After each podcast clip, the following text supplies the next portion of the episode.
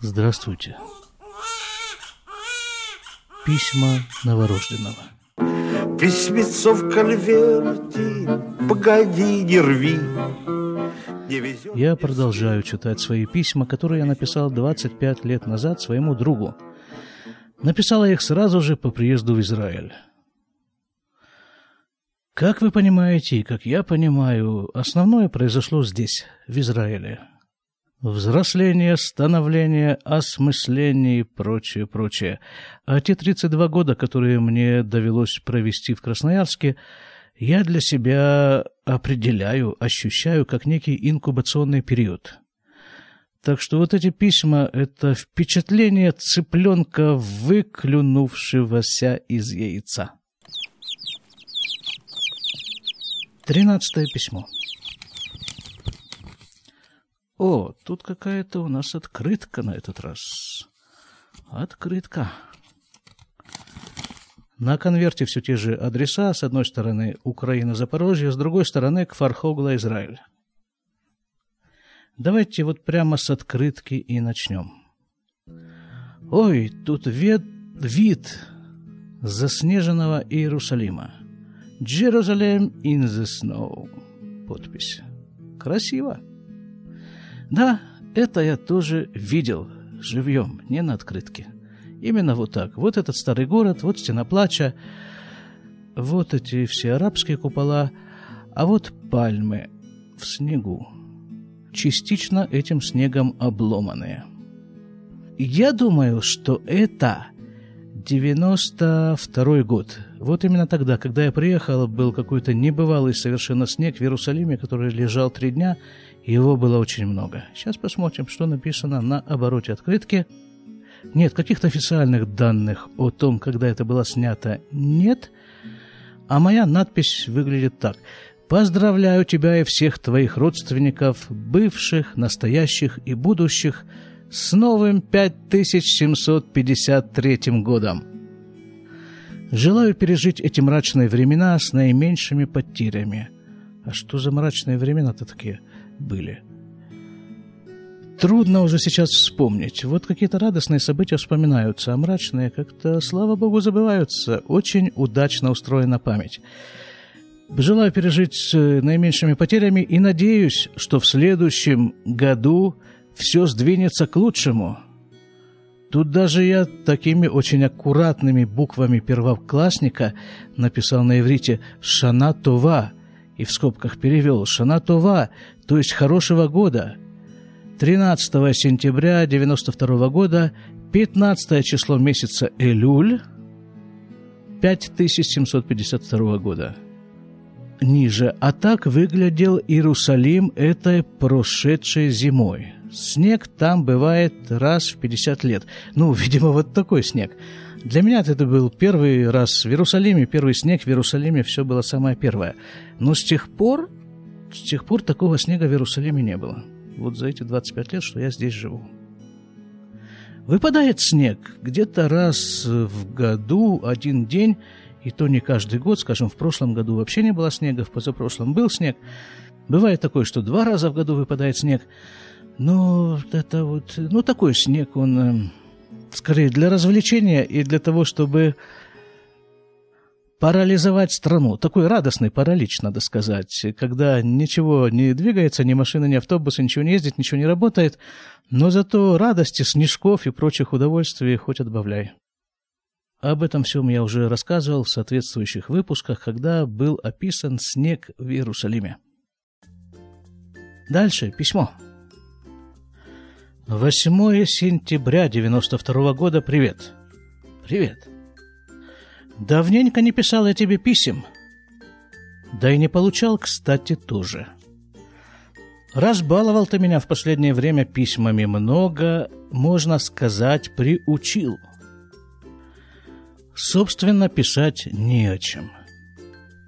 Опять, второе письмо с интервалом примерно в месяц, писать мне не о чем – что-то моя деревенская хандра, похоже, затянулась. Судя по письмам. В прошлый раз у меня тоже было вот такое примерно выражение настроения, не о чем писать. Вот, вот сейчас, да, вот писать я не пишу. а сколько я уже не пишу писем вот так вот вручную на бумаге, ну, и даже не представляю сколько. Ну, вот где-то примерно с тех пор, наверное. Но вместо писем, как вы видите, идут подкасты. Тоже вариант такого.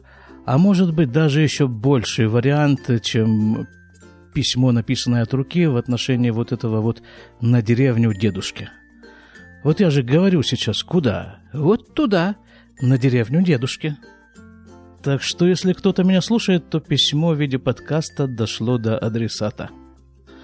Сижу в своей деревне в 15 минутах езды на машине от этой деревни провинциальный городишко Хедера. Да, был такой, есть такой городок, называется Хедера.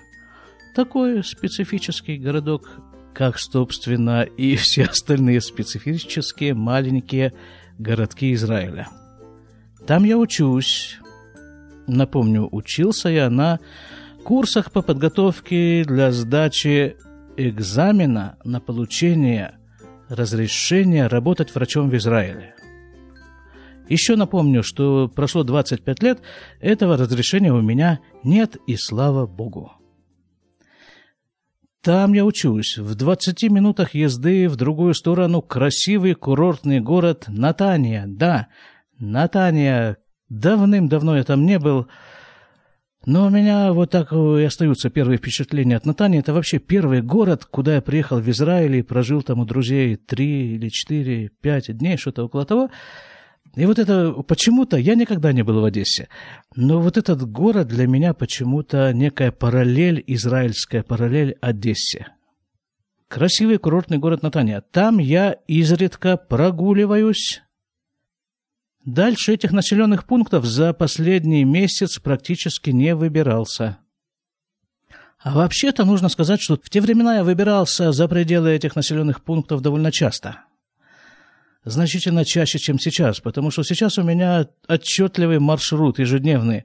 Я выезжаю из своей деревни рано-рано утром, через 45 минут, час, как повезет с пробками, выхожу из автобуса в Иерусалиме, работа, потом обратно. В других местах практически не бываю. Дальше читаю. Сейчас на курсах недельные каникулы. А, ну да, Новый год. Положено недельные каникулы нам на Новый год, даже, по-моему, больше.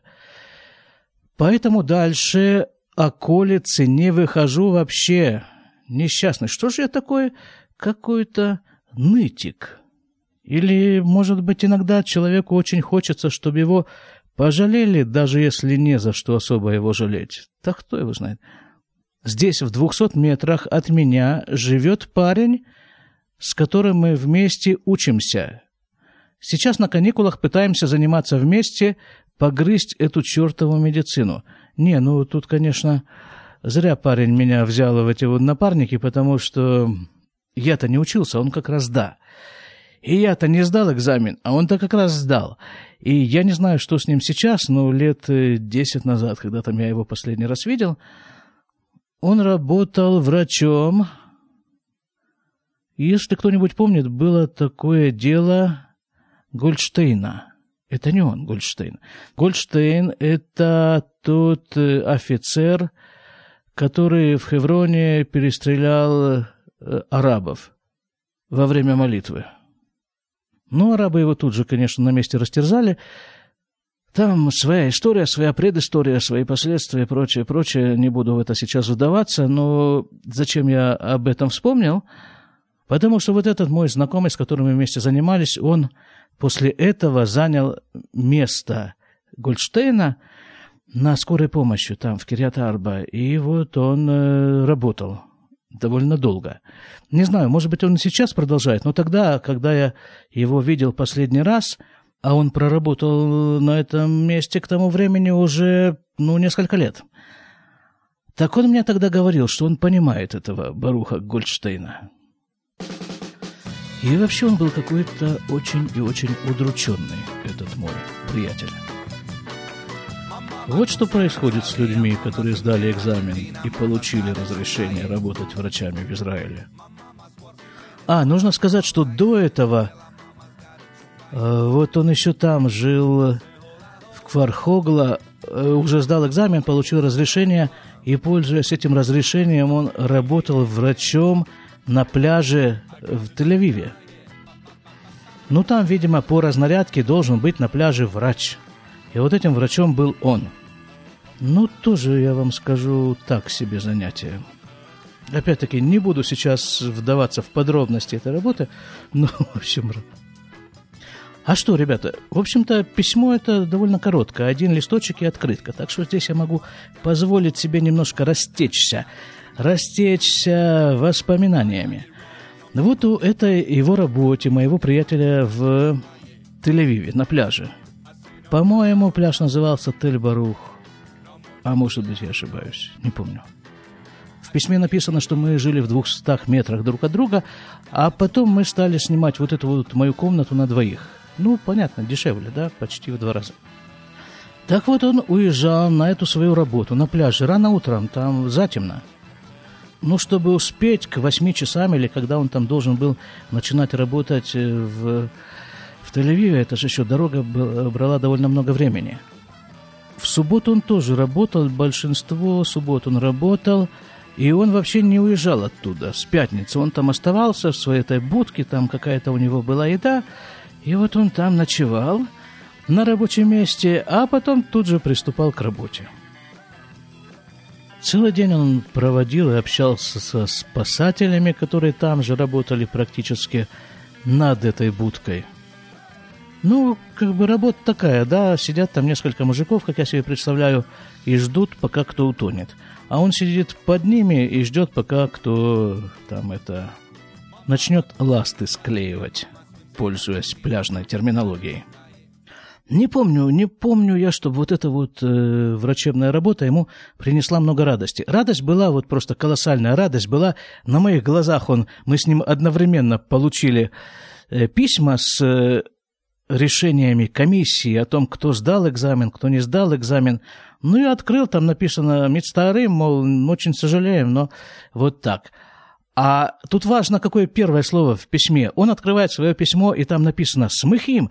И он начал скакать по двору, как бешеный, как сумасшедший, и кричать «Смыхим! Смыхим!». «Смыхим» — это «рады», мы рады вам сообщить. Так, дальше. Сейчас на каникулах пытаемся заниматься вместе. Э, как прошла твоя поездка в Крым? Вот так вот. Тогда из Запорожья можно было съездить в Крым, а сейчас, не знаю, может быть, тоже можно. Но сейчас уже есть какие-то сомнения в этих вот поездках, а тогда нормально, поехал в Крым человек. Как вообще жизнь, спрашиваю его, сдвинулась? Вопросительный знак. Не помню, откуда, куда он, она должна была сдвинуться у него, его жизнь. Сейчас нас бывший, сейчас наш сейчас наш... Сколько шипящих. Сейчас наш бывший премьер-министр и Шамир, Ицхак Шамир. Ой, так его уже нет давно в живых. Встречается в Киеве с Кравчуком. А Кравчука, Кравчук есть или нет? Ну, в качестве президента-то нет. А вообще, кто его знает? И Кравчук говорит, что он очень ценит еврейский народ вообще и государство Израиль в частности. Я воздержусь от комментариев украинского премьера по поводу ценности еврейского народа. Продолжаю 13 сентября 1992 года. Каникулы закончились. Неделю просидел над учебниками, что называется, не поднимаясь. Это ж надо, как меня прижала хандра-то деревенская. Над учебниками просидел неделю. Все это только укрепило меня в мысли «глупостями занимаемся». Должен сказать, что это настолько меня укрепило в этой мысли, что она до сих пор у меня остается где-то там, если не в голове, то где-то в организме. Но другие мысли пока не зреют. Приходится заниматься глупостями. А сейчас что? Какова ситуация сейчас, через 25 лет? После 13 июня, этого сентября 92 года сейчас мысли зреют. Мысли полно зреет. Просто какая-то невыносимая куча мыслей находится на разной степени зрелости. И, видимо, от этого, от их обилия, все равно приходится заниматься глупостями. Это был комментарий. Читаю. Приближается череда праздников. Странно. Почему? Обычно праздники совпадают с каникулами. А здесь сначала каникулы, потом праздники. А может быть, э, это такая разновидность каникул, просто каникулы и праздничные каникулы. Но, тем не менее, вот на обороте этого листа на продолжение 27 сентября 1992 года какое-то затяжное письмо, я его начал когда? 8 сентября. А сейчас вот продолжаю 27 сентября. Наступает Новый год, по еврейскому календарю 5753 год от сотворения мира. Затем так называемый судный день, затем Суккот, во я уже разбирался. Разбирался девять месяцев в Израиле и уже знаю такие слова. И даже в каком порядке это все наступает. Потом Суккот, и все это займет около месяца с перерывами. Погода наконец-то посвежела. 26-28 градусов, не больше. Хорошая свежесть. А в Иерусалиме передают по вечерам 16-18. А если, должен вам сказать, если, была, если бы была сводка по той деревне, в которой я сейчас живу, сводка погоды, то здесь обычно еще на пару градусов ниже, чем в Иерусалиме скажем, снег здесь лежит э, где-то на полдня, на день дольше. Потому что горы у нас, да, горы, а мы тут эти горцы, горские евреи мы, вот кто мы в нашей деревне. Получил повестку в военкомат на 22 ноября – Наверное, это я вам сразу скажу, потому что я не знаю, будет ли продолжение писем, там будет ли в письмах описано, описан военкомат, но я вот сразу здесь скажу, как происходила это моя вот э, служба на благо Отечества в Израиле.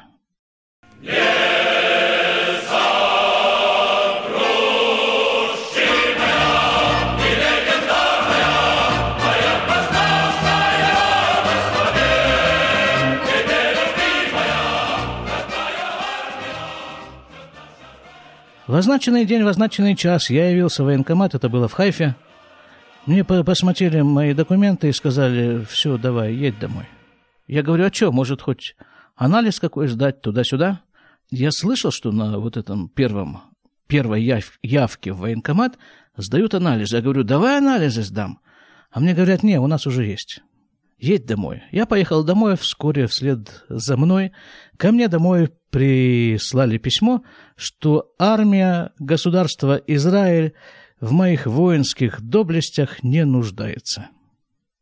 Как раз где-то незадолго до моего приезда в Израиль вышел очередной закон о сокращении возраста призыва на не действительно военная служба, это Милуим, как это называется, ну, не помню, как это по-русски называется. В общем, человек отслужил в армии, положенные там два, в Израиле три года, а потом в Израиле каждый год он еще идет в армию, там что-то еще он там делает, как бы, чтобы не потерять какие-то навыки. Вот это называется милу им. Так вот, меня от этого всего освободили. А таких же по возрасту ребят, которые прибыли на полгода, на год раньше меня, а, они вот каждый год служили в армии по несколько дней. Вот так бесславно закончилась моя, моя воинская служба. Дальше читаю. По повестку военкомат на 22 ноября на то, что в Союзе называется припиской. Очень может быть, что оно так и называется.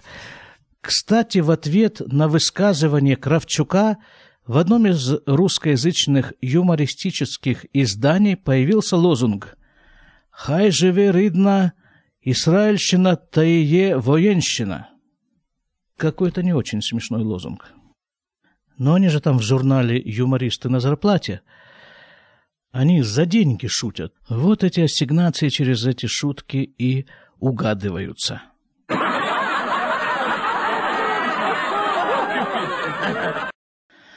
Читаю. Вообще в прессе последние дни активно муссируются украинско-израильские отношения. А сейчас, интересно, есть украино-израильские отношения? Наверное, какие-то отношения есть, но как-то как-то они так и идут где-то на По обочине, по обочине они идут. Их незаметно крадутся. Дальше читаю. Назначен посол Украины в Израиле некто Ю. Н. Щербак. На этом буду заканчивать. Писать о политике скучно. Что же мне так все скучно? Не, политики это я согласен, скучно и писать, и читать, и вообще как-то ее допускать в какой-то предел своей досягаемости. Ну, вообще как-то бедновато эмоциями письмо. Ну, всему свое время, видимо, время эмоционально относиться к жизни, время немножко поскучать. Дальше читаю. Новостей нет. Каких-то ярких событий, достойных описания, тоже не происходит.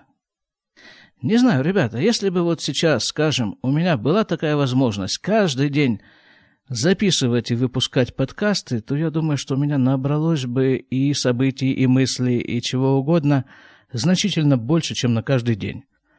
А тогда вот я как-то застрял. Но бывает, это тоже нужно. Нужная, такая вещь нужная. Вот такой я слышал пример этого состояния. Говорят, вот вино как делается.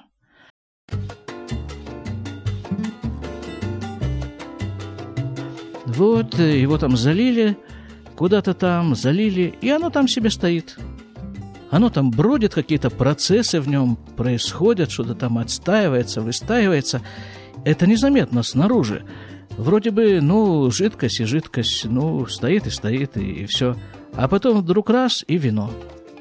Ну, просто, видимо, нужно понимать, что не всякий процесс заметен и ощутим. Читаю описание э, э, событий, каких-то достойных описаний нет, не происходит, и даже мыслительный процесс как-то существенно замедлился. Комментирую это, он просто набирал разбег, сосредотачивался перед прыжком. И в конце читаю, естественно, просьба переслать очередное письмо в Красноярск. Думаю, что работа бывшей советской почты еще не улучшилась, во всяком случае по телефону до Красноярска не дозвониться. Максимум до Новосибирска. Броня крепка. Все, всем привет, подпись. А теперь, ребята, я воспользуюсь краткостью этого письма и обращусь к тем, кто дослушал до конца. Почти до конца, вот до этого места – если вам, в принципе, интересно то, что я говорю, то должен вам сообщить тем, кто еще не знает, что у меня на моем сайте есть еще одна линейка, которая называется «Сказочные истории Раби Нахмана». Там, конечно, разговоры идут э, в несколько другом ключе. Шило Аялю Ваним. Рассказ о одном императоре – у которого не было детей. Но, может быть, кому-то это тоже будет интересно. Приглашаю вас туда. Я даже дам в шоу-нотах в конце ссылку на вот эту вот линейку сказочной истории Раби Нахмана. Мы как раз сейчас начинаем там новую сказку о царе и о императоре. Сами по себе сказки Рабинахмана – это мощнейшая вещь. Я ими живу уже лет, наверное, 10-12. С тех пор, когда в первый раз услышал комментарий этих сказок от своего учителя Рава Гада. Ну, а там я пытаюсь э, по возможности что-нибудь из этих сказок прокомментировать. Попытаться их чуть-чуть копнуть. Вот на этом я заканчиваю. До свидания. Пишите письма. Всего вам самого-самого-самого доброго. Будьте здоровы.